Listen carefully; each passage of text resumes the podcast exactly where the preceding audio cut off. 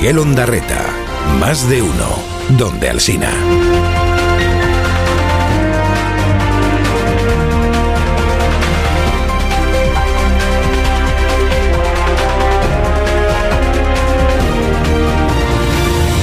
Desde las 7 de la mañana les estamos contando cómo amanece el día, cómo amanece este 28 de diciembre de 2023. Ser ministro con Pedro Sánchez sigue siendo el mejor trampolín en la política. Que se lo digan a tres de los cinco ministros que abandonaron el gobierno en esta nueva legislatura, que ya tienen puesto de trabajo nuevo. Primero, bueno, fueron Miquel Iceta y Héctor Gómez, a los que se envió a París y a Nueva York. Les nombraron embajadores ante la UNESCO y ante la ONU, respectivamente. Ahora ha sido Raquel Sánchez, exministra de Transportes, la agraciada con la presidencia de Paradores. Sustituye a Pedro Saura, que será nombrado presidente de Correos. Entre medias, José Manuel Rodríguez Uribes, que dejó de ser ministro de Cultura y Deporte hacía más tiempo, en 2021, ha sido nombrado también secretario de Estado de Deporte. Por lo tanto, también le toca estar al frente del Consejo Superior de Deportes. Para mañana viernes se espera que Sánchez anuncie cómo queda el gobierno tras la salida de Nadia Calviño. El Independiente cuenta hoy que el PSOE espera un mero ajuste, aunque parecía lo contrario ayer, escuchando con detención, con detenimiento, mejor dicho, las palabras del, del presidente. La crisis de gobierno ya les anuncio que será este viernes y eh, pues conocerán eh, a los protagonistas el próximo viernes. Los protagonistas. Así, en plural. No adelanta mucho, pero será mañana cuando se desvelará si finalmente Escriba sustituye a Calviño como ministro de Economía o si habrá caras nuevas. Donde no habrá cambios, o eso espera el propio Sánchez, es en la propia presidencia del gobierno. Ha hablado mucho durante lo que se va a hacer durante los próximos cuatro años. Eh, ¿Nos puede garantizar que usted estará durante toda la legislatura? Eh, sí, eh, por supuesto. Y se quedó sonriendo un buen ratito, todo muy, muy enigmático. Bueno, hizo además su propio balance del año 2023 después del último Consejo de Ministros. La razón lo resume así hoy. Sánchez hace un balance triunfalista de su gestión sin hablar de amnistía ni de Puigdemont. En el país, el titular, en su versión digital, no dista mucho. También habla de triunfalismo y añaden que hubo ataques al PP. Y es cierto, porque aprovechó Sánchez para reprochar a la oposición que haga política con la polarización y con los insultos. Lo que no es aceptable es el nivel de descalificaciones y de insultos a los que ha llegado la oposición durante estas últimas semanas. Debería ser absolutamente reprochable, cuando no condenable, el que pues a un líder de otro partido político se bromee diciendo me gusta la fruta.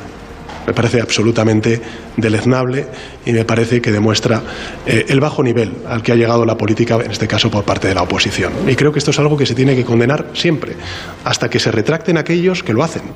Hasta que se retracten. A muy poquitos kilómetros en la Puerta del Sol. Hacía también balance del año Isabel Díaz Ayuso, pero la presidenta madrileña pues prefirió, y esto no es novedad, dedicar la mayor parte de su discurso a atacar a Sánchez y al gobierno. Pedro Sánchez es un comunista apoyado por los independentistas catalanes y vascos. Nada bueno ocurre cuando una nación se abraza al comunismo. El balance político del año 2023 se resume en que un gobierno de ultraizquierda ha tomado el poder para liquidar la Constitución. Si decir la verdad es crear un clima de tensión, entonces tenemos un problema. Si uno denuncia que el presidente ya directamente ha decidido ser más comunista que los propios de Sumar, se dice, a mí eso no me genera violencia ejerciendo una vez más de líder de la oposición. Hoy hablará, hoy hablará Feijo.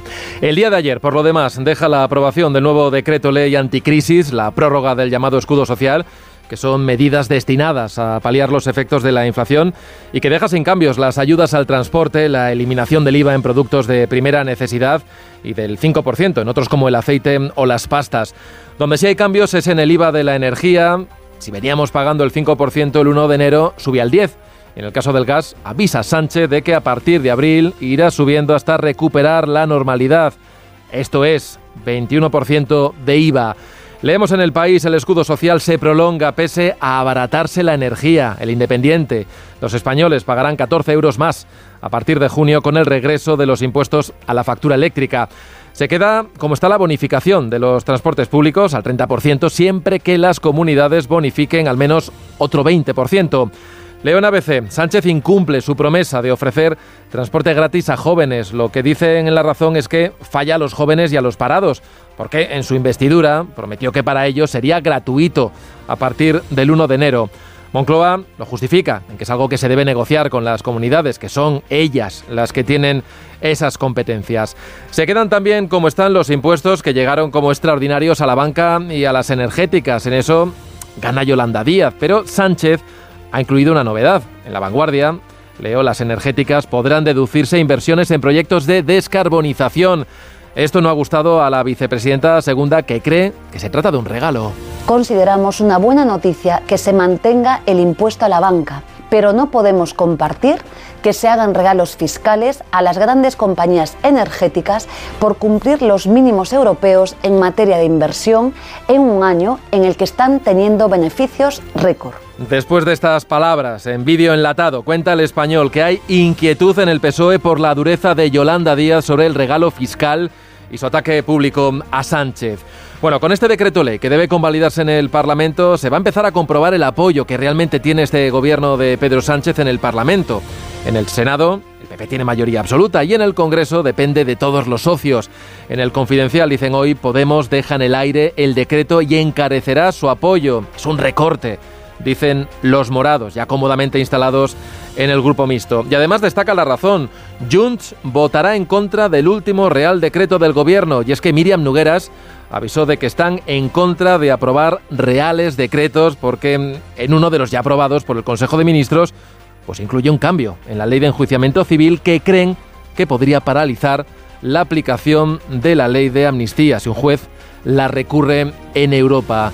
Llevamos solo apenas mes y medio de gobierno y anda que no queda. Más de uno con Miguel Ondarreta. Donde Alsina.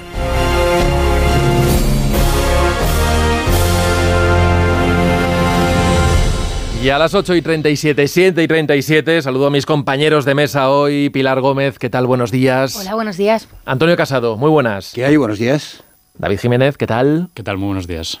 Y Tony Bolaño, estás por ahí, ¿verdad? Buenos días. Estoy por aquí, buenos días. ¿Qué tal? ¿Cómo va esta mañana? Decía yo que hoy es repasando el santoral, bueno, hoy es de esos días que hay que recordarlo, ¿no? Día de los inocentes. Pero yo confieso que soy un poco Scrooge en esto de las inocentadas en la prensa, ¿no? No pasamos el mejor momento los periodistas como para colar inocentadas. Yo no sé cómo vivís vosotros este día. La inocentada yo creo pertenece ya a la, a la estructura del tiempo político que estamos viviendo. Forma parte de la política nacional, la inocentada. No hace falta un día especial para recordar las inocentadas.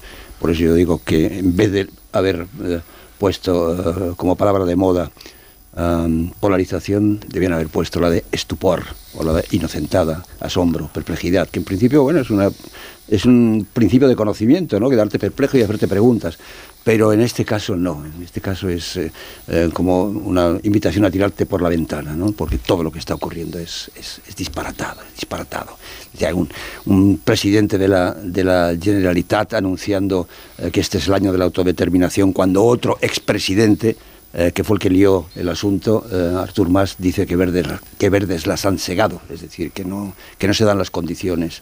Cuando un juzgado de la justicia como Puigdemont da lecciones ah, de democracia al rey, nada menos que, que al rey, pues cuando se toman decisiones unilaterales como las que se están tomando y con opacidad en, Pamplona, donde se está reproduciendo pues un poco todo esto, lo que es el... Antonio, te has metido de lleno en la arena, ¿eh? me has tocado ya todos los temas de tertulia, estoy por despedir, se quedan con... ¿no? es que lo de la inocentada, digo, joder, si, vivimos en la inocentada permanente. Por aquí, David. A, mí la, tradición esta de las inocentadas en la prensa, fíjate, me, sí me ha parecido simpática. Me parece como una de estas tradiciones blancas, ¿no? Sin, sin que, sabemos que están condenadas a desaparecer, ¿no? Que realmente le contaremos a nuestros hijos, sino a nuestros nietos de hubo un tiempo en el que la prensa hacía estas cosas, ¿no? Y nos, a ellos les parecerá, pues cuando, como cuando ahora vemos películas del primer Berlanga, ¿no? Calabucho o, Los Jueves Milagro, ¿no? Como de una, de una España más, más inocente. Eh, y además creo que ha habido ejemplos, pues muy muy ingeniosos. Es verdad que luego hay pues la gente, la gente que no tiene ninguna gracia eh, e intenta hacer gracia el día de los de los inocentes, ese, esa gente suele hacerlo bastante mal, ¿no? Pero la tradición en sí no me, ya te digo, me parecía simpática. Aunque es verdad que hoy es el día creo que más, más fácil en el que iniciar una intervención en una tertulia, porque precisamente nos la ponen fácil para decir, bueno, pero la verdadera broma pesada es lo que está a punto de pasar en eh, Pamplona o, eh, o, donde sea, ¿no? Yo, eh, ah, ¿Tony? No, no, di, di. No, no, yo, yo las inocentadas es que en la prensa creo que, en, el mundo que vivimos ahora, con, las redes sociales que, también han hecho en, parte eh, de, informadoras y que llevan mucho de inocentada, es decir, que mm, sería muy, muy complicado. Entonces yo creo que es bueno que ahora la prensa sea cada vez más rigurosa, ni siquiera nos permitamos este desliz, porque ya en redes sociales vemos em, informaciones que son auténticas, inocentadas, digo informaciones entre comillas. Bueno, yo no me voy a poner tan serio como, como vosotros, ¿no? A ver, las inocentadas ciertamente, eh, hace unos años, cuando yo empezaba en esto del periodismo con 20 años, era, vamos, había que buscar las inocentadas. Ahora realmente esa moda ha bajado. Quizá lo que dice Antonio tiene razón, la, la tensión política y la situación política pues no, no, invita, no invita a esto. Pero vamos, yo hoy sería incapaz de descubrir cuáles son las inocentadas en la prensa. ¿eh? O sea, os lo digo sinceramente. Pero para inocentaba eh, la del señor Per Aragonés en su discurso de Navidad. Lo hace desde el depósito del rey Martí, que era el, el depósito de agua que abastecía a Barcelona. Coño, ni una palabra dijo ni una sola palabra sobre la sequía. Y os puedo asegurar que con los pantanos a menos del 20%, en Cataluña vamos a pasar un, un añito complejo y complicado. Eh, medidas solamente que la gente no se duche en los gimnasios. Como diría un gallego, manda carayo.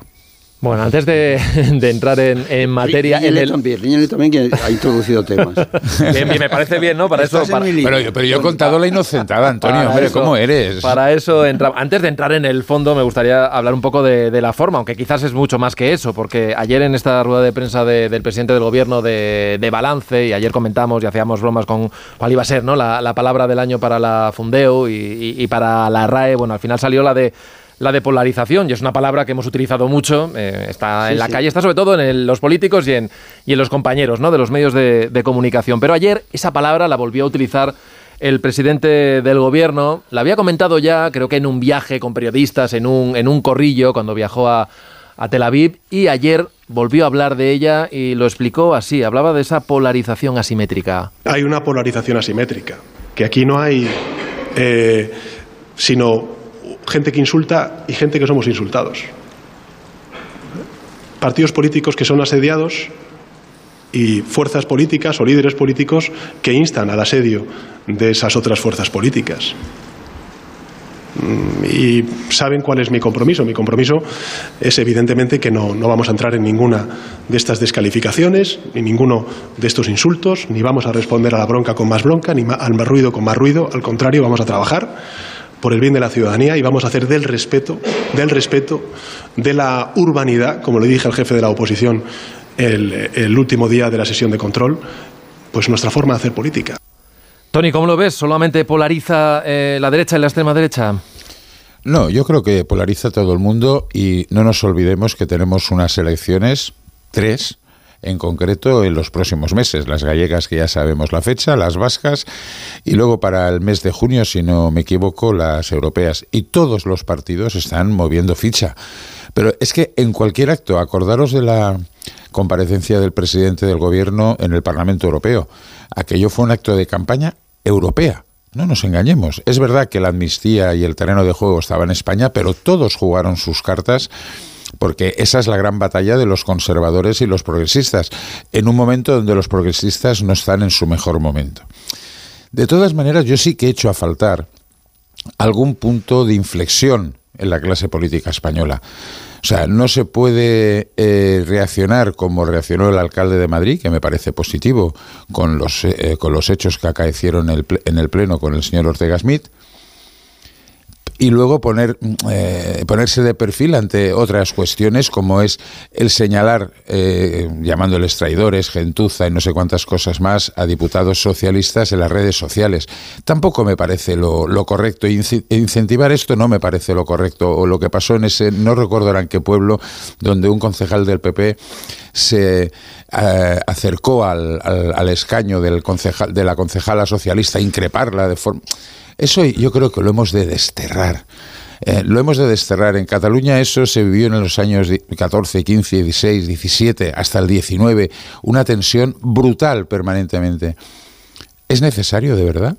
Oye, que cada uno diga lo que considere conveniente, aunque sean eh, cuestiones realmente esotéricas, como ayer la señora Ayuso hablando de Sánchez comunista, y bueno, vale. Pero dejémoslo, el, lenguaje, el esgrima de la palabra es lo importante. Llegar a, la confrontación yo creo que es eh, perjudicial para la sociedad porque siempre hay alguien que es más papista que el Papa y las cosas se puede, la cosa se puede desmadrar. No estamos en, en un buen momento, no en España, ¿eh? eh esta polarización sucede en Europa y sucede, fijaros lo que está sucediendo en Argentina, o sea, el, primer decreto y hay movilizaciones en la calle y la que se está liando.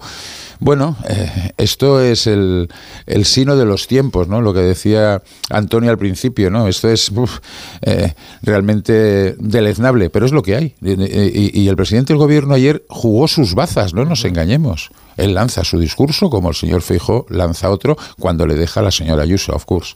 Pero hace un, hace un diagnóstico que a mi juicio no es objetivo y no es justo, que es decir, eh, solamente los de una parte somos los insultados y la otra es la que permanentemente insulta. Esto no es justo, esto no es verdad. Además, se insulta por los dos lados. ¿eh? Yo he visto, eh, pues a partir, por ejemplo, de la foto de, de la foto de de Feijóo con un contrabandista de tabaco, pues eh, eh, formular acusaciones injuriosas, ¿no? Y he visto también pues a la presidenta de la Comunidad de Madrid llamar comunistas con esa, con esa alegría, con ese desparpajo a todo lo que tiene enfrente, de la misma manera que en el otro lado se habla de una ola fascista, que hay que parar la ola, la ola reaccionaria que nos invade, que hay que parar el, el, tándem este del Partido Popular con, Bueno, esto de vivir en la hipérbole constante, ¿no? Donde no, no acaba uno de, de tocar, de tocar techo, ¿no? Eso es, que es lo siguiente. Sostengo que son las dos partes, o sea, las pedradas, en, vez de la esgrima normal a la que se refiere Tónica, me parece que además pertenece a, a lo que es la, el, el, debate político, ¿no? La, la, la, acción política entre, entre distintos, entre, entre diferentes, lo que no se puede permitir es esta especie de esta pedrada permanente por encima del, de la barricada de un lado a otro, es que es permanente por los dos lados. Por eso sostengo que no es eh, objetivo, no responde a la realidad lo que dice Sánchez de que solamente insisto, insulta a una parte. No, insultan las dos. Insultan las dos. Por ejemplo, la risa histérica esa que le entró a Sánchez respecto a Feijó en uno de estos plenos del debate del Estado de la Nación, porque todos son debates del Estado de la Nación, todos los plenos que se han celebrado últimamente, esa risa histérica del presidente del gobierno con el jefe de la oposición, me parece que no hay una forma más, más clara y más humillante y más descarada de despreciar al, adversario. Eso para mí es un insulto, es una descalificación. Eso no puede estar en el debate político. Insisto, del otro lado igual, ¿eh? Del otro lado igual se, dicen verdaderos disparates, sin, sin, ir más lejos, eh, este que mencionaba Tony de, de, de, Isabel Díaz Ayuso. no se puede hablar con esa alegría de que todo lo que hay enfrente son, eh, están todos vendidos al comunismo, como si estuviéramos ahora en los años de Stalin, en los años 30. A ver, David. Pues, sí, la sobre la, cuestión más amplia de la polarización, hay un documental muy interesante reciente de, Fran Jurado que se titula precisamente Polarizados y que, recomiendo porque entrevista pues a, diversos expertos sobre el tema y también comentaristas de la actualidad en, en España que hablan de las fuentes de, la polarización y abordan esta pregunta de bueno, qué polarización, qué nivel de polarización es normal y cuál es anormal, ¿no? Porque eh, esto también es un argumento recurrente. Eh, desde luego, la, España de los años 80, 90, 2000 no estaba exenta de tensión política, no, no estaba exenta tampoco de, ataques duros y descalificaciones duras al, adversario político. Y la cuestión es cómo sabemos en qué momento eh, eso, que digamos es parte normal de una sociedad pluralista, en la que al fin y al cabo tiene que haber enfrentamientos dialécticos entre posturas políticas, ¿no? ¿Cómo sabemos dónde acaba la pluralidad y dónde empieza la polarización, ¿no? y esa es una pregunta interesante interesante. Yo creo que también es interesante plantearnos por qué la polarización no acaba en violencia. ¿no? Si constantemente hacemos, eh, invocamos el recuerdo de los años 30 en Europa, eh, pero claro, no, estamos matándonos por las calles, ¿no? Eh, con niveles de polarización política muy altos. ¿no? Y ahí yo creo que tenemos que pensar también que nuestra propia relación con la violencia ha cambiado. ¿no? Y esto es algo que no se, no se señala tanto. Vivimos en sociedades muchísimo más pacíficas, en las que la gente está mucho menos dispuesta a eh, tomar una actitud violenta, físicamente violenta, con un adversario político de lo que eran hace, hace 100 años. Y yo creo que esto es algo también que hay que destacar. Y sobre la cuestión particular de, lo que decía Pedro Sánchez, hombre, eh, yo agradezco que, contribuya, eh, digamos, al, buen humor y, a la diversión de estas fechas con estas declaraciones el presidente del gobierno. Eh, yo creo que si a Pedro Sánchez realmente le importara la polarización, eh, después del resultado de las elecciones generales habría explorado algún tipo de acuerdo de gobernabilidad o incluso algún tipo de gobierno de gran coalición, pero en definitiva acuerdos por el centro con el principal partido y con el partido más votado de España. Eh, eso, desde luego, habría contribuido enormemente a reducir la polarización eh, social, que hubiera habido grandes acuerdos entre el Partido Socialista y el Partido Popular, en vez de eh, apostar por la vía de mantenerse en el gobierno por el otro lado y pactando una amnistía, que sin duda es la medida más polarizadora y se sabía que iba a ser la medida más polarizadora de, nuestra política en, los últimos años, no sé si en las, si en las últimas décadas. ¿no? Aquí es muy fácil hablar de bueno, qué mala es la polarización cuando la hacen los otros, ¿no? Eh, mm. Cuando quizás lo que habría que hacer es mirarse un poco más al espejo. no sé, eh, Pilar, cuántas veces has tecleado la, palabra, la palabra del año. ¿eh? Uy, eso no solo preguntes a Pilar, que seguro que muchas. Muchas, sí, la verdad. Pero em, a, mí me, llamaba la, atención ayer, y bueno, no, digo que me sorprendiese, porque es verdad que Pedro Sánchez hacía de, de la rueda de prensa de balance como presidente del gobierno, bueno, pues su estrategia política, que se ha basado en la polarización pero es que se ha basado desde el minuto en el que él eh, mm, pone el centro de la campaña y le ha salido bien eh, de las elecciones eh, generales en dibujar una España en la que puede gobernar la izquierda o una ultraderecha fascista que va a hacer que se retroceda en derechos con PP y con Vox. cuando sus ministros, desde el día uno que Feijóo entró a ser líder de la oposición, yo estaba buscando y tengo vago, sectario, ignorante, cínico, inmaduro, mentiroso y tengo más o menos a 12 ministros diferentes eh, con estos calificativos. Esto es del mes de agosto, cuando había que empezar a oradar sobre em, aquella eh, fama de hombre de Estado que tenía Feijo y no escatimaban en, insultos, que estos son insultos. Em, a partir de, ahí, eh, Pedro Sánchez ha hecho de eso su eje, ha hecho de eso su poder. Eh, ha hecho que eh, en el Parlamento haya una unidad eh, de distintos grupos independentistas de izquierda o derecha, de vascos o catalanes, sumar más Podemos, que le apoyen precisamente levantando ese muro que él mismo dijo. Es que él hizo una investidura hablando de muros. Si hablar de muro no es polarizar, un muro dijo frente a la ultraderecha radical a la ultraderecha extremista. Entonces, eh, bueno, eh, al final, si tú lo que siembras es eso, pues es muy difícil recoger otra cosa.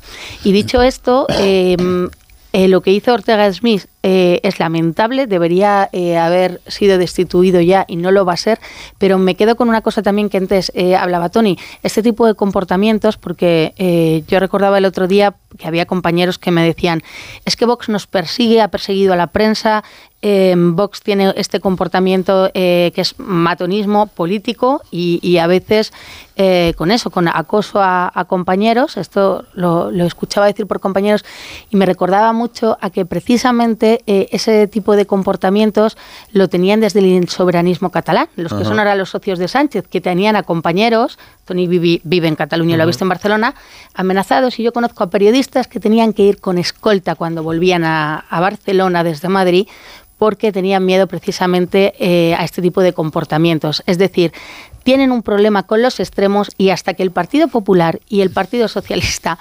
no busquen una forma de colaboración que no sé si será eh, en el próximo siglo, eh, los extremos en los que se están apoyando ahora son los que nos van a llevar a estas situaciones, porque los extremos ni en la izquierda ni en la derecha no son buenos, no son buenos y se está viendo.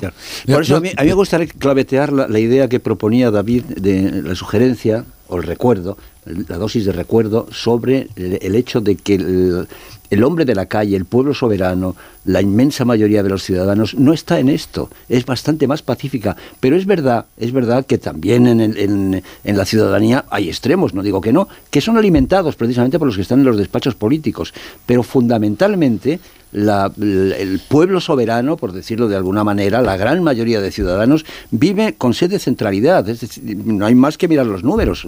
Lo, que hay, bueno, lo que le dijo Manfred Weber, Weber muévase usted en el, en el, centro, ¿no? Pero si está eh, jugando a, aliarse con los extremos, va a alimentar pues la, pues la tendencia a los radicalismos, a los extremismos que también están en la ciudadanía, pero que afortunadamente son minoritarios, pero que son los que se aprovechan sobre todo en redes sociales, ¿no? Porque eso sí que es verdad, eso sí que es verdad que ha, que ha aparecido. Pero insisto, la base, la mayor parte de los ciudadanos, la mayor parte de la gente de la calle tiene sed de centralidad, quiere que se entiendan los dos primeros partidos, que además es lo que dice el sentido común. Hoy tenemos un ejemplo de, libro de, lo que es polarización y además lo, vamos a comentar enseguida, ¿no? Vamos a hablar de la situación en, en Pamplona con esa moción de censura en fin, hay protestas convocadas en esa plaza del ayuntamiento por eh, los que lo celebran, los que van a acompañar a la, alcaldesa que hoy se va a despedir seis meses después de, tomar el bastón de mando, pero antes me, gustaría saludar y ahora os voy a pedir también un poco de opinión sobre lo que se aprobó ayer en el Consejo de Ministros, porque había mucha expectación en saber cómo iba a quedar ese decreto de medidas económicas, porque muchas de las medidas que se aprobaron expiraban este mismo domingo, que es 31 eh, de, diciembre, y le hemos pedido a Rafael Pampillón, que es catedrático de Economía de la Universidad CEU San Pablo, que nos ayude un poquito a, interpretar y sobre todo que nos eh, aterrice las medidas. Eh, señor Pampillón, ¿qué tal? Buenos días. Hola, buenos días.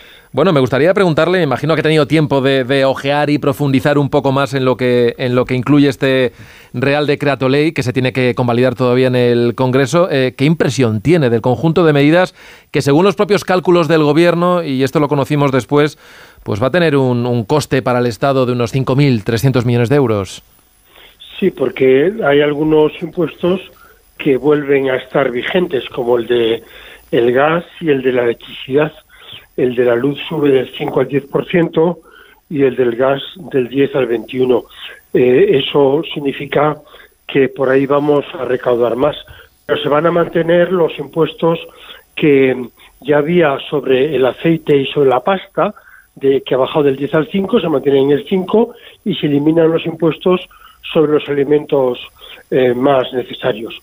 Pero bueno, eh, además de eso, pues se mantienen los impuestos sobre las eléctricas y sobre la banca, eh, que, que, expiraban el 31 de diciembre y que son impuestos injustos, son impuestos que, que van un poco a, amenazar a las grandes empresas con impuestos cada vez mayores, como si las grandes empresas fueran eh, malas para el país, cuando mm, estamos viendo que hay grandes empresas del textil o de la energía o de la construcción que están invirtiendo mucho más fuera que en España. Y hay que tener en cuenta que los ricos como Alemania son ricos porque tienen grandes empresas. Entonces, el, el tener un impuesto sobre los ingresos de la banca, sobre los ingresos de las eléctricas, es, es, es en contra de la, de la doctrina fiscal, que el impuesto es sobre los beneficios, no, no sobre no sobre los ingresos. Y a mí me parece que eso sigue siendo un error, eh, porque lo que hay que hacer es atraer y retener eh, grandes empresas que generan investigación y desarrollo, que hacen inversiones con el beneficio que obtienen, que crean un empleo duradero a largo plazo, que generan servicios a las familias españolas. Creo que se sigue poniendo mucho el énfasis en el populismo y probablemente en la búsqueda de votos para las gallegas o para las europeas, pero que no, no se va al núcleo de la productividad, al núcleo del crecimiento de la economía española y de su producción a nivel mundial. Claro, citaba usted eh, eh, los casos de, bueno del calendario ¿no? que tenemos por delante con las citas de, elecciones en Galicia y en el País Vasco, pero entiendo que en Bruselas no están muy pendientes de, ese calendario. Y hoy parte de los análisis que vemos eh, en, la prensa vienen a, plantear dudas sobre si vamos a poder cumplir con los compromisos de de las reglas fiscales, ¿no? Que vuelven a partir de, del próximo año ya, de 2024. Ayer escuchamos al presidente del gobierno decir que es compatible seguir con, decía él, la, justicia social y la senda de la consolidación fiscal y llegar a ese compromiso de llegar a final de año cumpliendo con ese 3% de déficit. Lo que se envió a Bruselas, creo que fue en otoño, eh, no incluía muchas de estas medidas. ¿Es realista pensar que vamos a poder cumplir con ese objetivo de déficit el próximo año tal y como están ahora las medidas planteadas? A mí me parece que es muy complicado porque no, no hay mm, mm, eh, un, mapa electoral como son las elecciones europeas, por ejemplo, que ahí se juegan mucho todos los países.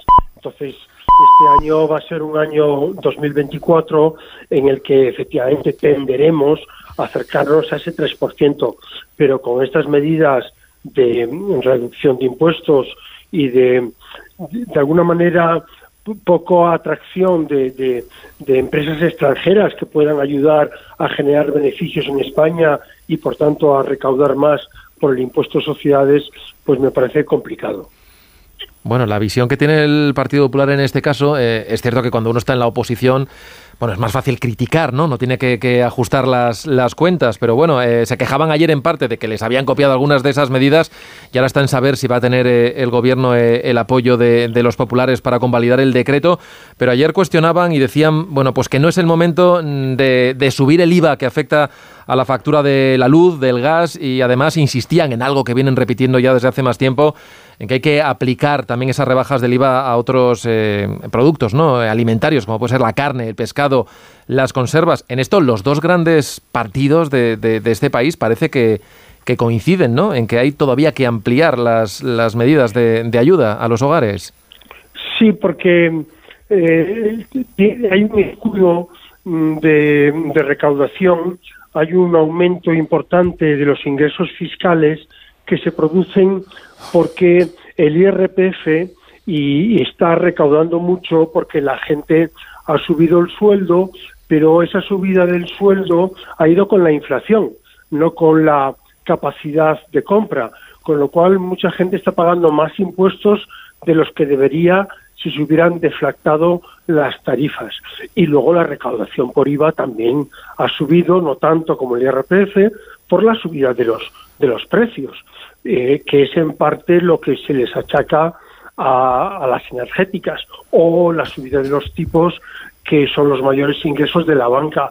Eh, claro, ahí van a recaudar unos 2.000 millones entre energéticas y la banca, en un momento en que los tipos de interés van a bajar, el año que viene ya, porque la inflación más o menos se va a dominar y en un momento en que los ingresos de las eléctricas también van a disminuir, bueno, ya están disminuyendo porque ha, bajado mucho el precio de la electricidad y del gas.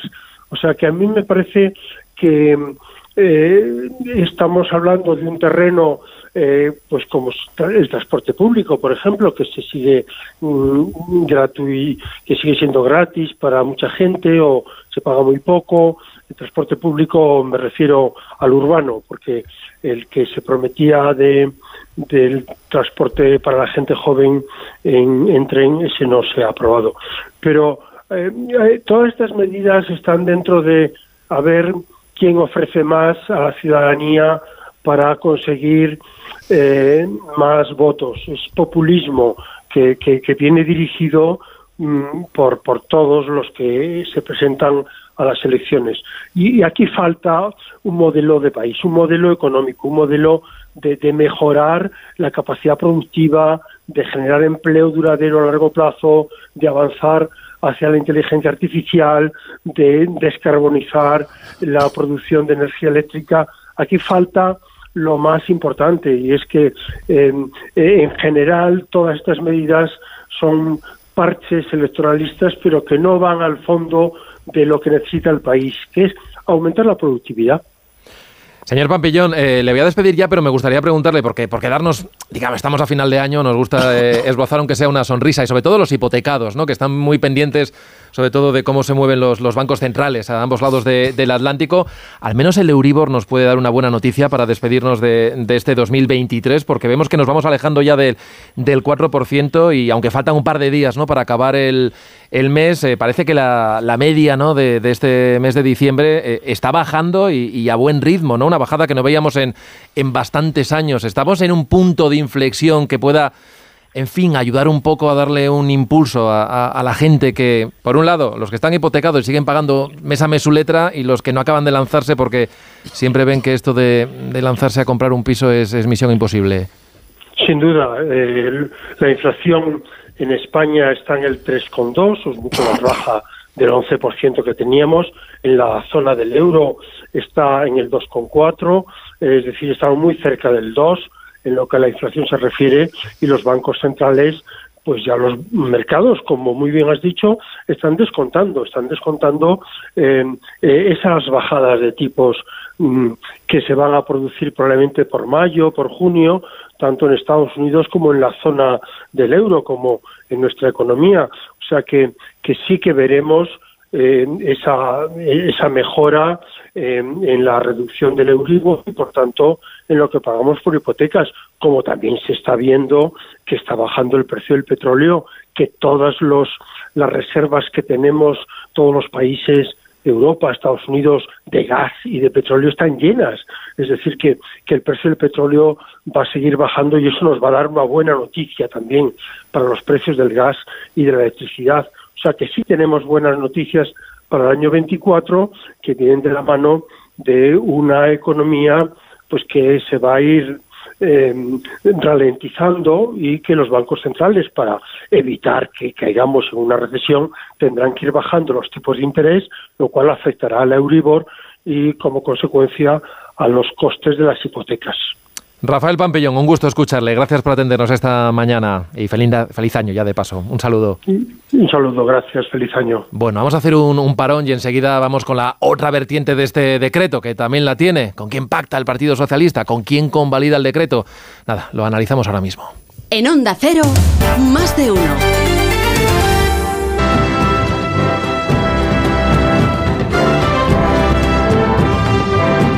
9 y 10, 8 y 10 en Canarias y en Tertulia. Seguimos aquí más de uno con Tony Bolaño, con Pilar Gómez, con David Jiménez y con Antonio Casado. Tony, contra ti voy. Oye, decía yo, la otra vertiente de este, te espero. de este, de este Real Decreto hemos conocido, digamos, las medidas, ¿no? Ese componente económico que lo tiene, que tiene mucho alcance, sobre todo para muchos, para muchos hogares. Ahora, tenemos 30 días por delante para que se convalide el decreto y tenemos, digamos, una primera prueba, ¿no? Para ver cómo está el Partido Socialista en cuestión de de apoyos. Eh, contentar a todos es complicado también, ¿no? Porque aquí las sensibilidades de cada partido, de cada grupo, pues hace que tenga que pactar con unos, con otros, esto gusta a unos.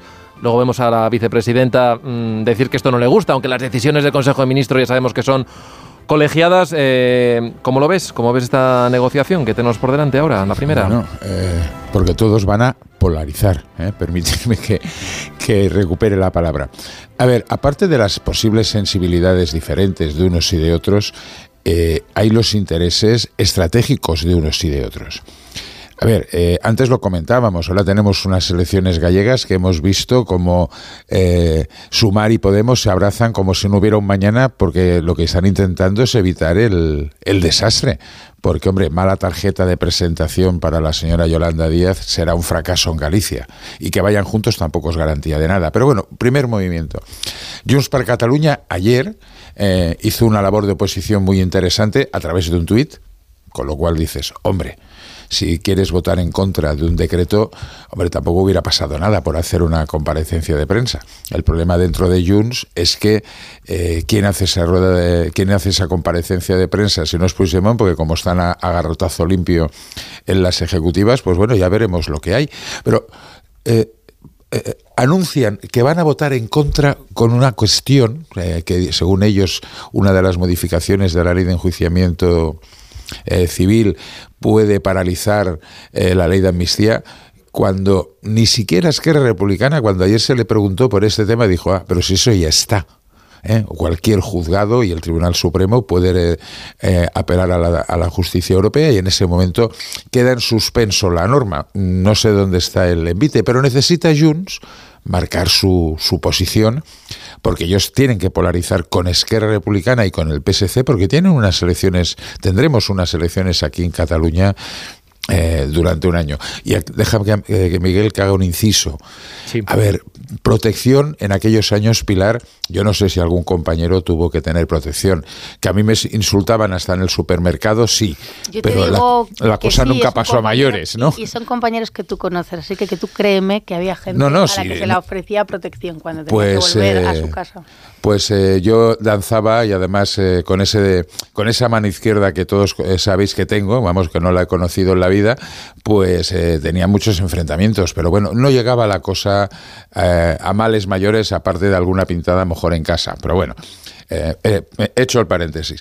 Y luego fijaros que todos van a utilizar una cosa, porque hablamos de polarizar, pero no nos olvidemos de dos verbos que están pegados a las piernas de la polarización, que es la agitación, por un lado, todos necesitan para ganar unas elecciones agitar a los suyos, agitar a los suyos, y por otro lado, al mismo tiempo, para desmovilizar al contrario. Las elecciones se ganan con la conjunción de estos dos verbos y lo van a utilizar durante todo este año. O sea, que ese eh, eh, que tanto David como, como Antonio antes decían, hombre, buscar un, eh, un acuerdo PP-PSOE para estabilizar. Esto hoy por hoy es un oxímoron, es un imposible. No se va a conseguir.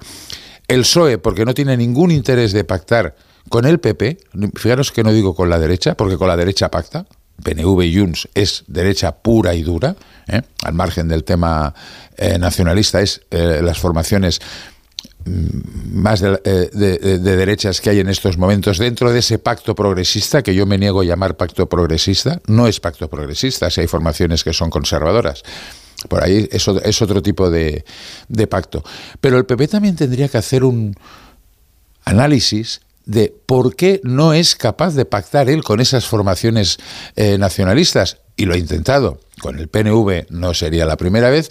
Y con Junts vimos los escarceos del señor González Pons en aquellos días donde decía que Junts era, vamos, eh, la, reencarnación de la verdad y que nunca mentían y que es un partido sólido y, vamos, cuando vimos aquí en Cataluña lo de sólido nos preguntábamos si se refería al Junts nuestro o a otro, ¿no?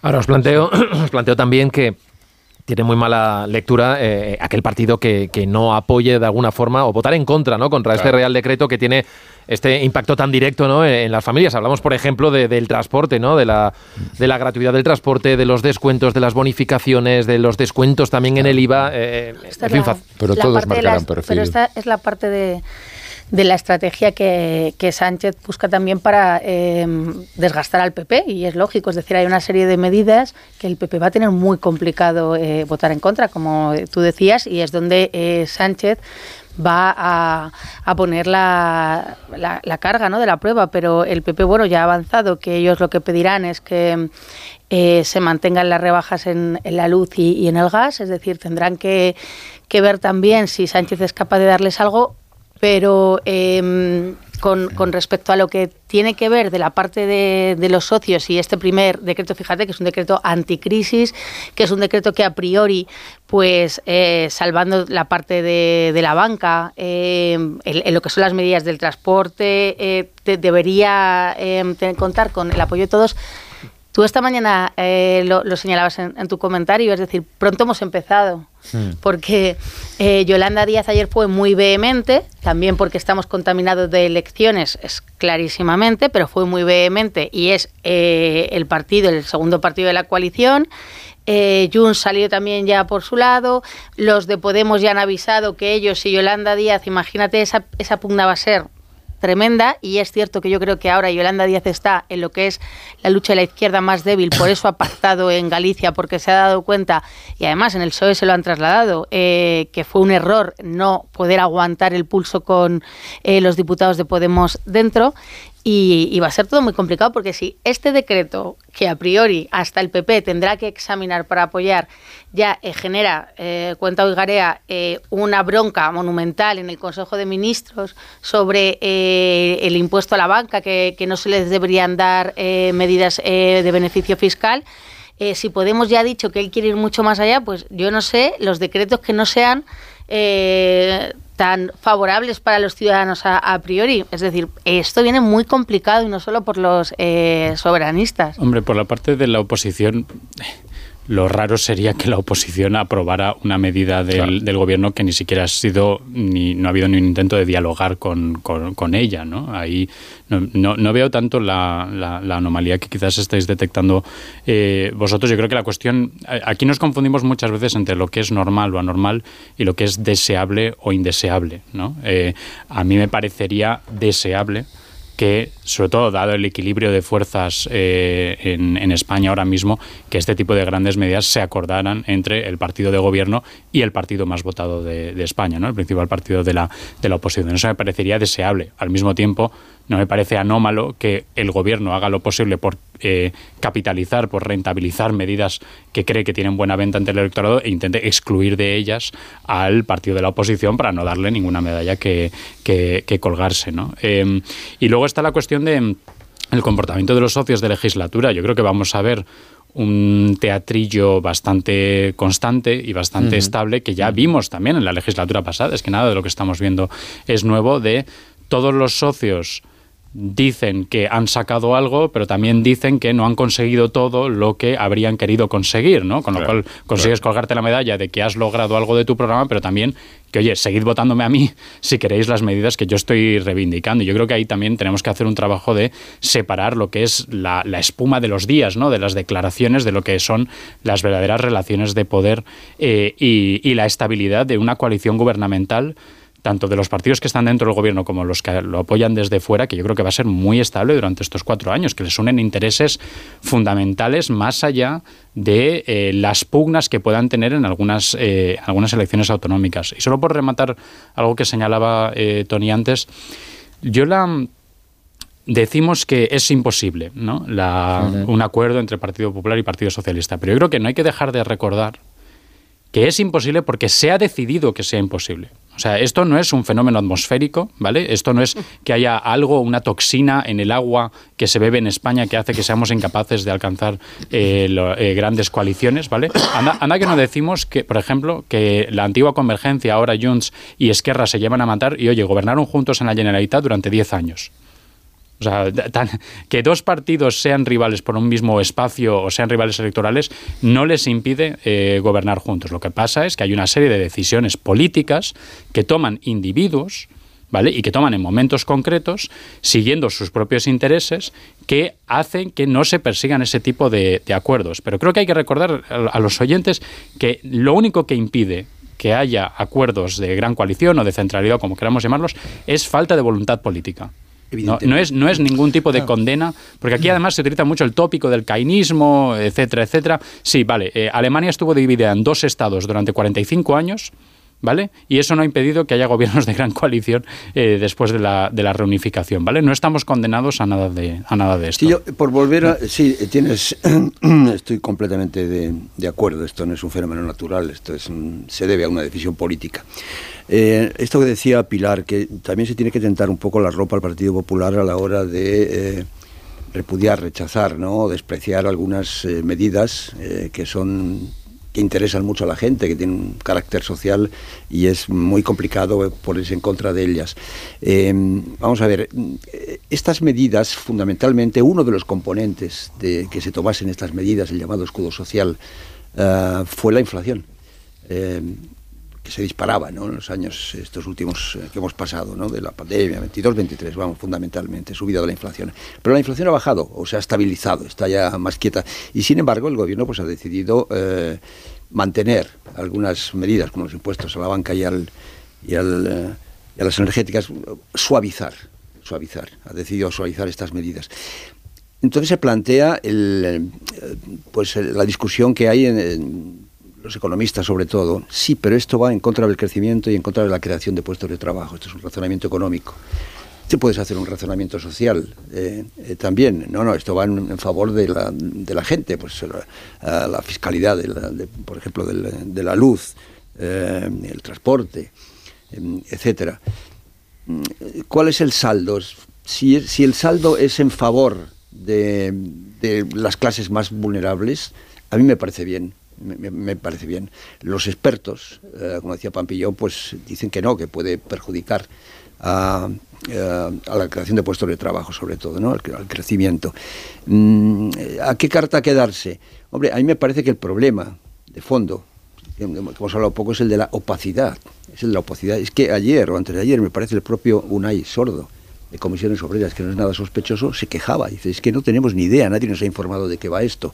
¿Para qué os voy a contar? en la... a Bruselas no se parece nada eh, con, con, esto, que ese es el gran problema. En la banca, en la banca ayer reinaba el desconcierto, esa es la palabra que han utilizado, estaban desorientados. Bueno, la banca, la patronal de la banca ha emitido eh, un comunicado en el que, mm. bueno, eh, para empezar lo que, lo que viene a decir es mostrar su rechazo que no ha hablado con ellos, porque también este es otro debate de, de hacer permanente ¿no? este impuesto y amenazar o advertir de las consecuencias que eso puede afectar a todos, de cerrar el grifo del crédito, ¿no? que es algo que suelen, que, suelen recordar siempre, también desde, desde las patronales financieras.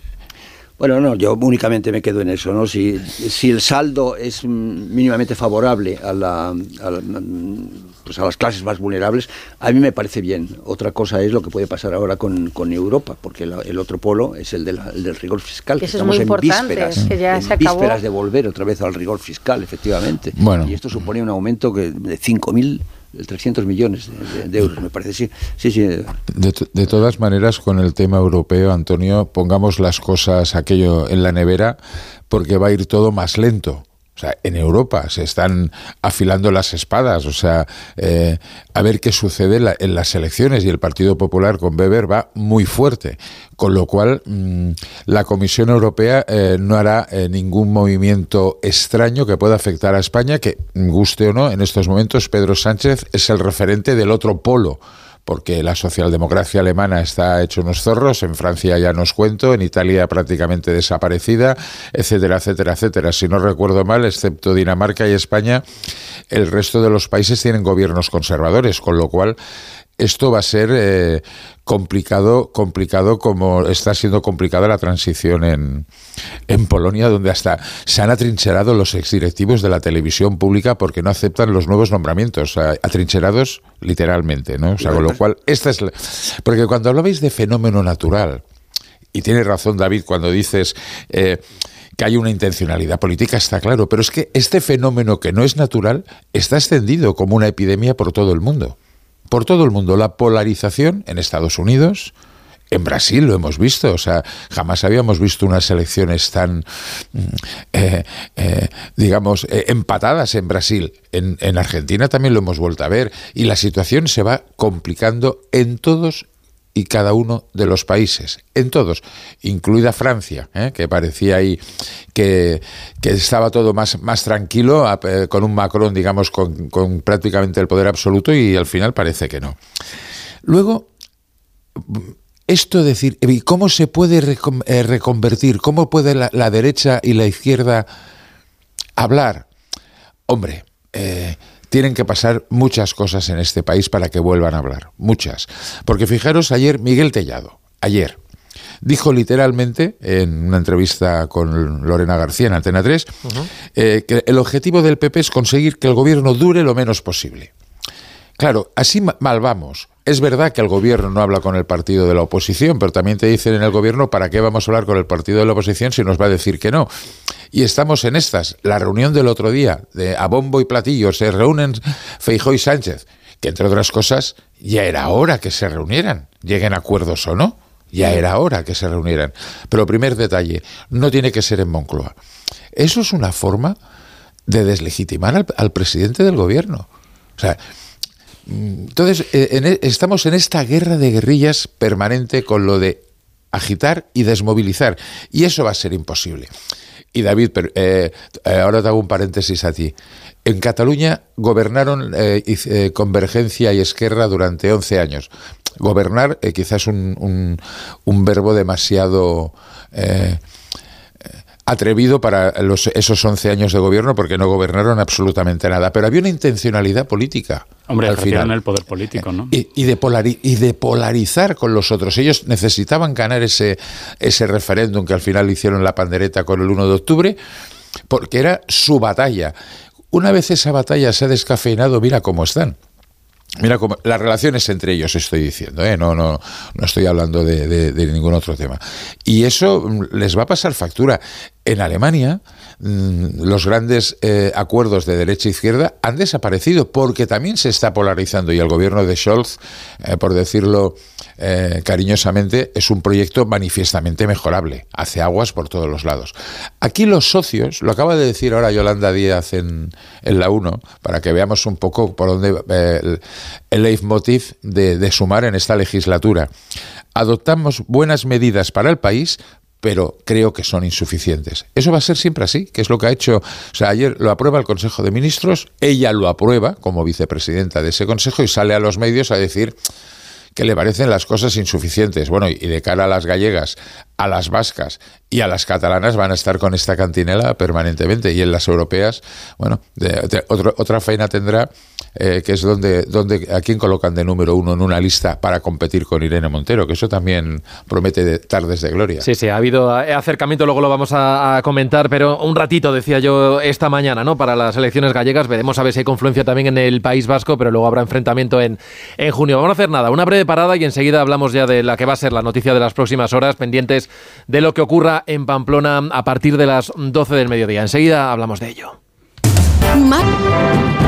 25 minutos nos separan de las 10 de la mañana, de las 9 en Canarias y seguimos aquí más de uno en tertulia con Tony Bolaño, con Pilar Gómez, con David Jiménez y con Antonio Casado. Y hoy es uno de esos días en los que les vamos a hablar de una información de política local, municipal, un asunto muy concreto, muy determinante. Estoy parafraseando al presidente del gobierno hace solo dos semanas, cuando acudía allí al Consejo Europeo y le preguntaban por lo que va a pasar hoy a partir de las 12 del mediodía en Pamplona, en el Ayuntamiento de Pamplona.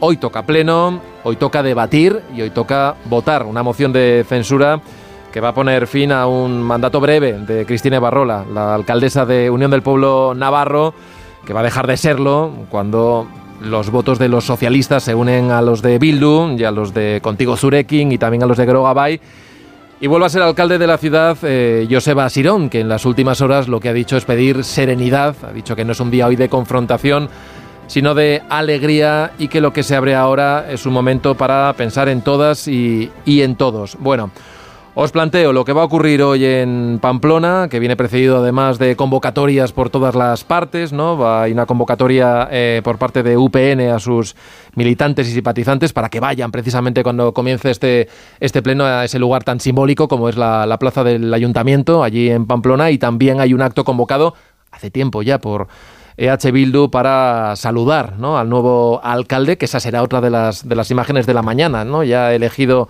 eh, Asirón, alcalde de, Pamplona, saldrá a saludar a sus simpatizantes. David, es un punto de inflexión, como se está planteando hoy desde los partidos que están en la oposición, desde UPN, desde el Partido Popular. Yo no diría tanto punto de, inflexión. Yo sí creo que es otro día de, gloria en la historia del Partido Socialista, ¿no? Pues quizás a la altura de otras jornadas victoriosas, como el momento en el que aparecieron aquellas fotos picantes de Luis Roldán en Interview, o el momento en el que eh, la cúpula del PSOE acompañó a Vera y a Barrio Nuevo a la puerta de la cárcel, o el momento en el que José Luis Rodríguez Zapatero en el Congreso anunció eh, recortes para afrontar la crisis que había negado hasta aquel momento o quizás pues el, la jornada maravillosa más reciente cuando Santos Cerdán anunció que se había alcanzado un acuerdo en Bruselas con un prófugo para formar gobierno en, España. ¿no? Yo creo que dentro de esa historia es en la que tenemos que, insertar la jornada de hoy. Por supuesto que no es una cuestión de política local, por supuesto que es una cuestión de política nacional, porque responde a equilibrios de poder a nivel nacional y a una ecuación de poder en el Congreso de los Diputados.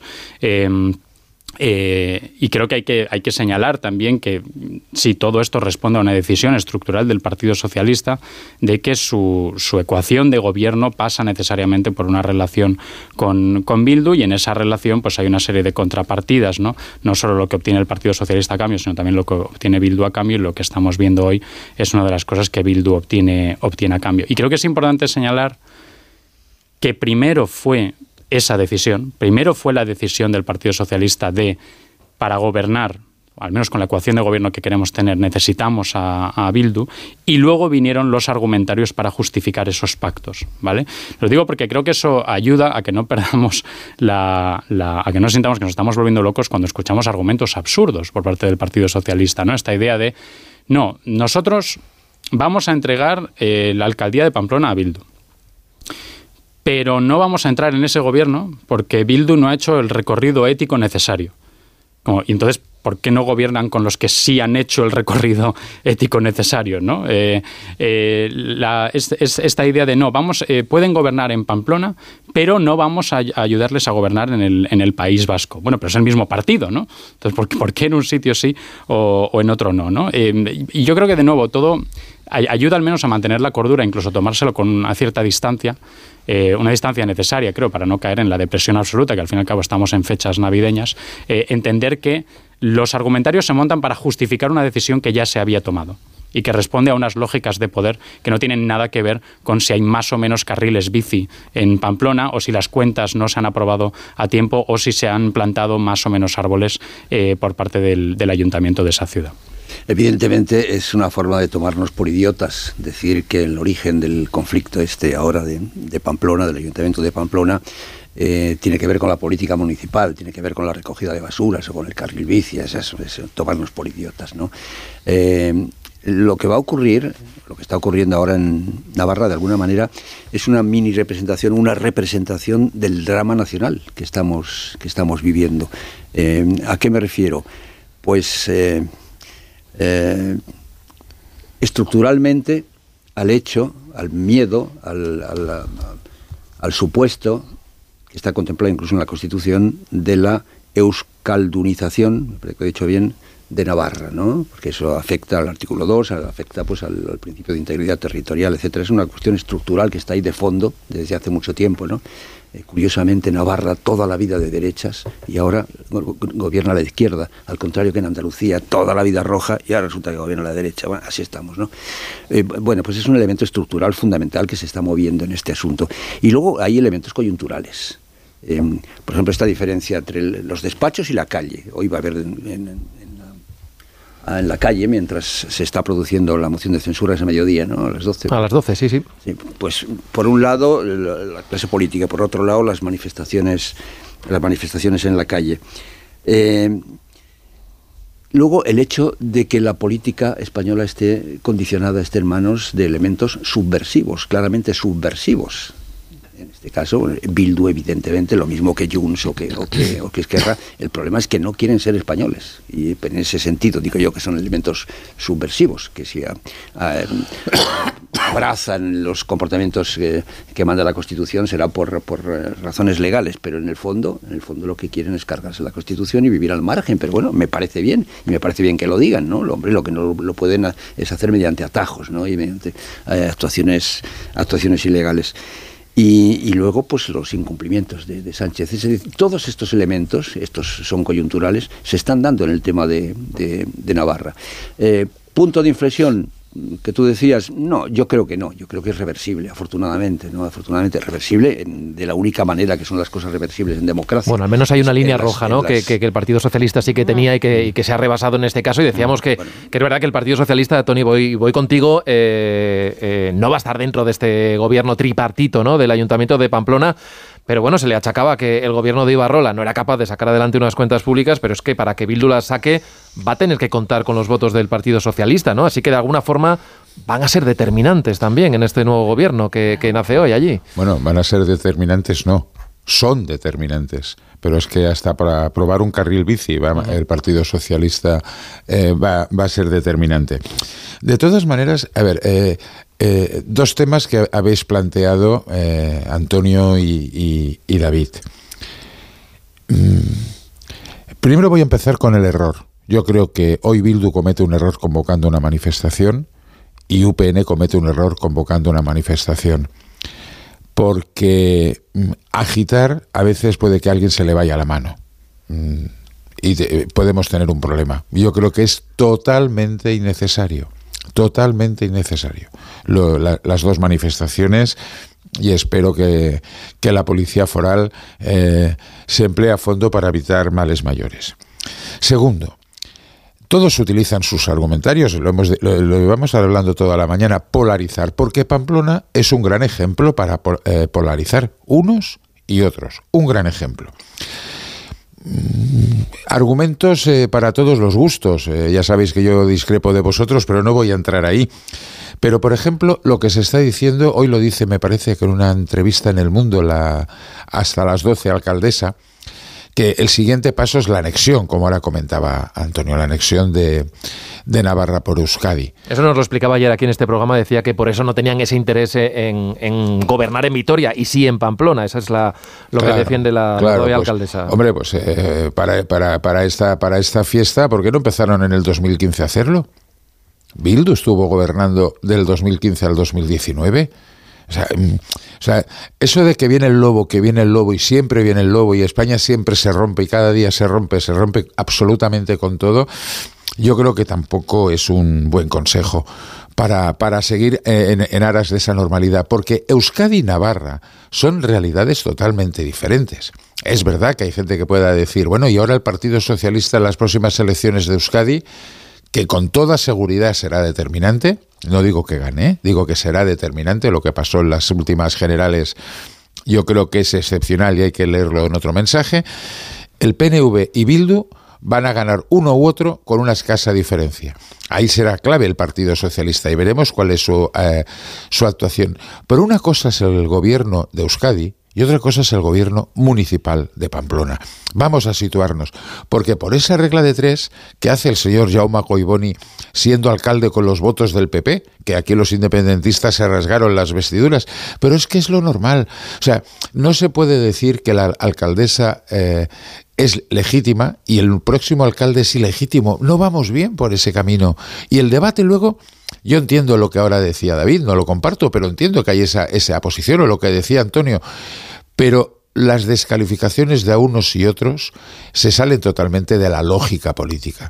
Es saber quién la dice más gorda. Y eh, fijaros que el señor Esparza les ha llamado, vamos, casi villanos y no sé cuántas cosas más a, los socialistas. Eh, bueno, pues con esta regla de tres, ¿qué espera el señor Esparza?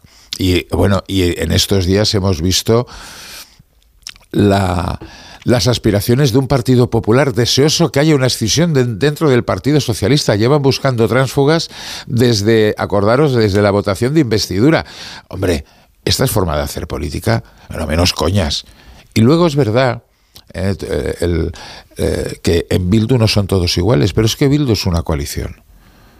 Y hombre, el alcalde como mínimo, el que será alcalde, Aspirón, bueno, hizo lo que hizo en su etapa política no solo condenó el atentado de Tomás Caballero en el 98, en el 98, ¿eh? porque ahora podría ser más fácil, no, no, en el 98, porque también os recuerdo que el independentismo vasco en Navarra se hace fuerte en contra de ETA a través de Pachi Zabaleta y Aralar.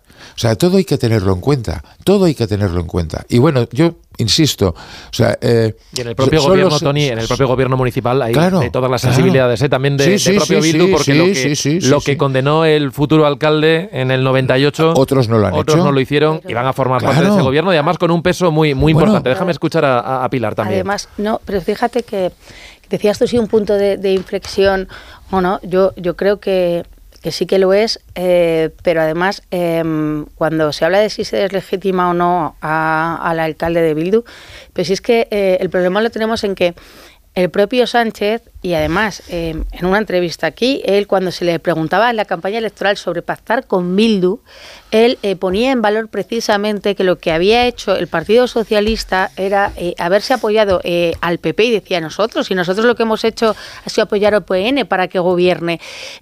pasaba exactamente lo mismo con Junts, es decir, si es que los que eh, deslegitimaban a los que ahora son sus socios es el Partido Socialista. Los que ponían todas las prevenciones sobre Puigdemont es el Partido Socialista y el propio Sánchez.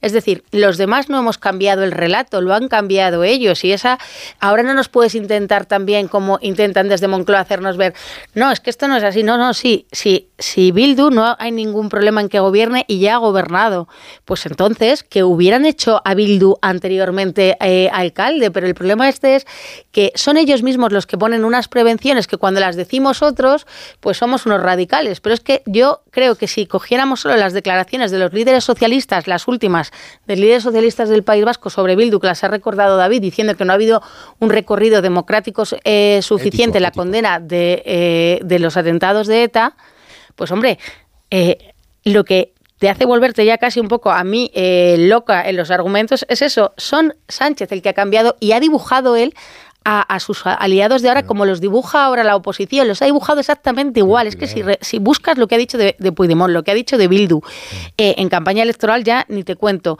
Y a partir de, de, esa ecuación que es Sánchez, es el que ha, todos los partidos cambian Sánchez de es el que ha cambiado. Bueno, pero hay cosas, hay cosas en que puedes cambiar en el discurso. Yo y hay no voy cosas, a pactar nunca con Yo termino. Vox. Hay, lo, cosas dijo, que puedes cambiar en el discurso y, y estos son cosas esenciales.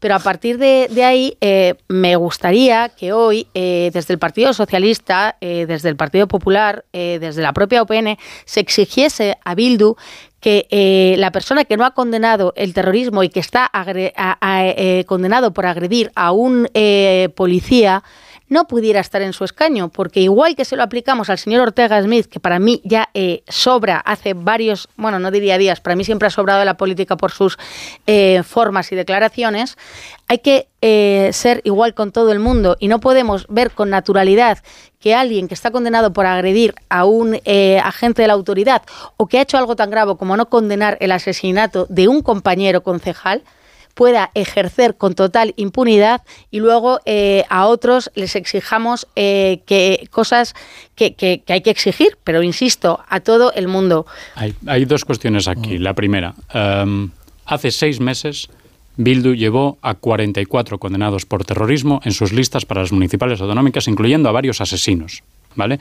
Eh, este partido tan plural y este partido en el que hay tanta gente que por lo visto son demócratas de toda la vida, que estuvieron en contra de la violencia de toda la vida, eh, estos, estos concejales, estos cargos en, Navarra, ¿qué dijeron cuando su partido llevaba a personas condenadas por pertenencia a banda armada en sus listas eh, municipales? Y luego la cuestión de la exageración. También éramos unos exagerados, también decíamos que venía el lobo, también éramos unos hiperbólicos cuando decíamos que se iba a indultar a Junqueras, cuando decíamos que se iba a reformar el delito de, sedición y de malversación o cuando decíamos que se iba a producir una, una, amnistía. La dinámica que hemos visto en estos últimos años es se, cuando se señala que Sánchez puede hacer algo, siempre se dice, bueno, bueno, decir siempre que viene el lobo, que viene el lobo, y luego cuando viene el lobo, el argumento es, oye, pero si este lobo está muy bien, este, ¿qué, qué hay de raro en que haya un lobo? Es una especie perfectamente respetable y, y democrática, ¿no? Eh, y yo la cuestión aquí, decimos, bueno, y lo de la anexión de Navarra no va a pasar. ¿Quién puede decir ahora mismo en España que Sánchez hay algo que sabemos desde luego que no va a hacer? Ahí dejamos la pregunta en alto, hacemos la última parada y enseguida rematamos la tertulia. Viendo la hora, creo que hay que ir casi finiquitando esta tertulia con Tony Bolaño, con Pilar Gómez, con David Jiménez, con Antonio Casado y casi por alusiones, Tony, eh, de lo que va a pasar en, Pamplona. Eh, no sé si tú también compartes, como decía el presidente del gobierno, que bueno, va a ser una cosa solamente de política local. Hombre, quizás un poco de relato, ¿no? Algo, algo les ha faltado, ¿no? Explicar un poquito más las cosas. Bueno, en eso sí que, que te voy a dar la razón. Yo creo que es, los cambios de opinión en política se pueden hacer pero hay que argumentarlos. Llevar una política reactiva nunca es buena consejera en política, porque cuesta mucho recuperar el espacio. Ya pasó con los indultos, hoy los indultos se ven de una manera muy determinada, en aquellos días, pues eh, yo creo que se explicó tarde y mal tarde y mal. Y luego, yo, eh, como defiendo la, amnistía y defiendo los indultos desde hace bastante tiempo, como mínimo desde el 2021, eh, lo puedo decir. ¿Para qué hacerlo en, en, en, diversos actos y festejos? ¿No hubiera sido mucho más sencillo todo de una, de una tacada? Lo digo políticamente, ¿eh? O sea, porque hemos tenido el debate de los indultos, el debate de, la amnistía, el debate de Puigdemont. Oiga, o sea, tomen ustedes decisiones y no me las den en grajeas, denme en la caja entera. Y luego saldrán o no, eso ya lo decidirá Hombre, de, de, la, la, la, ciudadanía de... o el Congreso de los Diputados, pero eh, me parece una locura. ¿sí? Decimos esto de ha falta una explicación, no, no, no, no, todo está muy claro. No. Yo es que creo que to, to, todos entendemos perfectamente lo que ha pasado en, en Pamplona. Esta es una de estas cosas cuando un político ve que le critican por algo, dice, me ha faltado pedagogía a lo mejor es que te entienden perfectamente y lo que no has conseguido colocar es tu relato eh, falsario sobre lo que realmente ha ocurrido, ¿no? Y esto es uno de los recursos más habituales de la política y creo que subestiman que a veces la gente te critica con razón. con razón y que entienden eh, por qué tomas las decisiones que tomas y no como tú crees que deberían ser percibidas las decisiones que tomas. ¿no? Bueno, casi que vamos a ir eh, despidiendo y calzándonos todos porque ya tengo por aquí a, Marisol y, esto nos Esto es siempre buen calzado y muy cómodo porque estas fiestas tenéis que apostar por la calidad y por la comodidad. Un buen par de zapatos es el regalo con el que aciertas siempre seguro, así que regala Callahan Adaptation, el zapato más cómodo del mundo que tiene más de 50 años de experiencia en la fabricación y en el diseño de calzado. Descubre lo último en tecnología para caminar que ya puedes encontrar en Callahan es Por eso Callahan se adapta a tus pies aportándote siempre la máxima comodidad. Fabricados en España por expertos artesanos, a la venta en las mejores zapaterías y en callahan.es. Tecnología, diseño y confort a buen precio. Los últimos segundos para plantearos. Mañana tenemos crisis de gobierno. Cuando vuelva el presidente de, Irak de este viaje relámpago 20 horas, sabremos quién sustituye a, Nadia Calviño. No sé si tenéis alguna información privilegiada. a mí no me ha llamado. Yo, únicamente adelanto, me parece que va a salir del entorno del primer círculo de confianza de, de Sánchez, es decir, alguien de la oficina económica o, en todo caso, la ministra Montero. Si se hubiera anunciado hoy, yo pensaría que sería Pachi López o alguna inocentada por el estilo, ¿no? Siendo mañana, no, no tengo ni idea. Yo creo que, es compatible lo que ha dicho Antonio, que quizás sea la ministra Montero que ganará enteros. Me suena que es la vicepresidencia cuarta, es un poco raro. Nos vamos, nos vamos, nos vamos. Vamos a dejarlo mañana. Subirá la primera, eso seguro. Gracias, Tony, Pilar, David, Antonio. Adiós. Seguimos en más de uno con Begoña y enseguida ya las noticias.